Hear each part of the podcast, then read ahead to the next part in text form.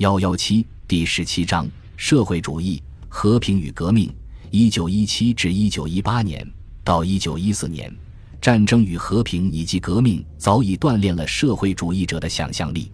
一九一二年十一月，当欧洲与巴尔干半岛的战争一触即发之际，社会主义者第二国际的领导人在瑞士巴塞尔会面。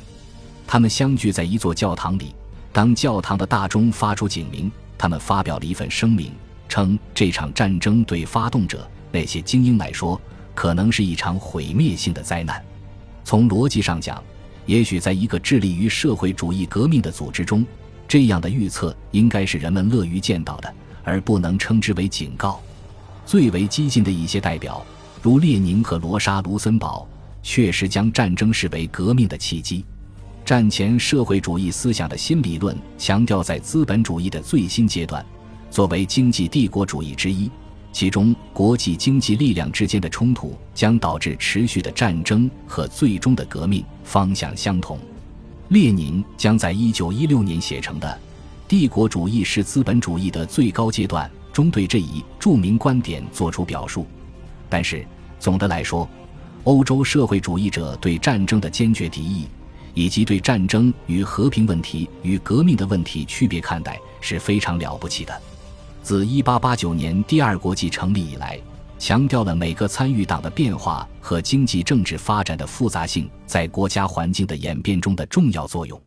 第二国际不可否认的发展为了一种独特而深刻的国际主义文化，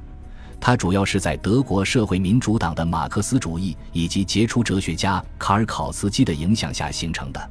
但是，他们所设想的革命是一种广泛的革命，在这场革命中。不可阻挡的历史潮流将塑造无产阶级的大团结，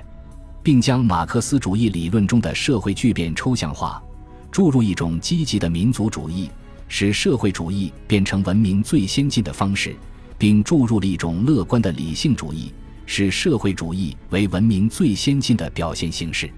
随着国际局势日益紧张。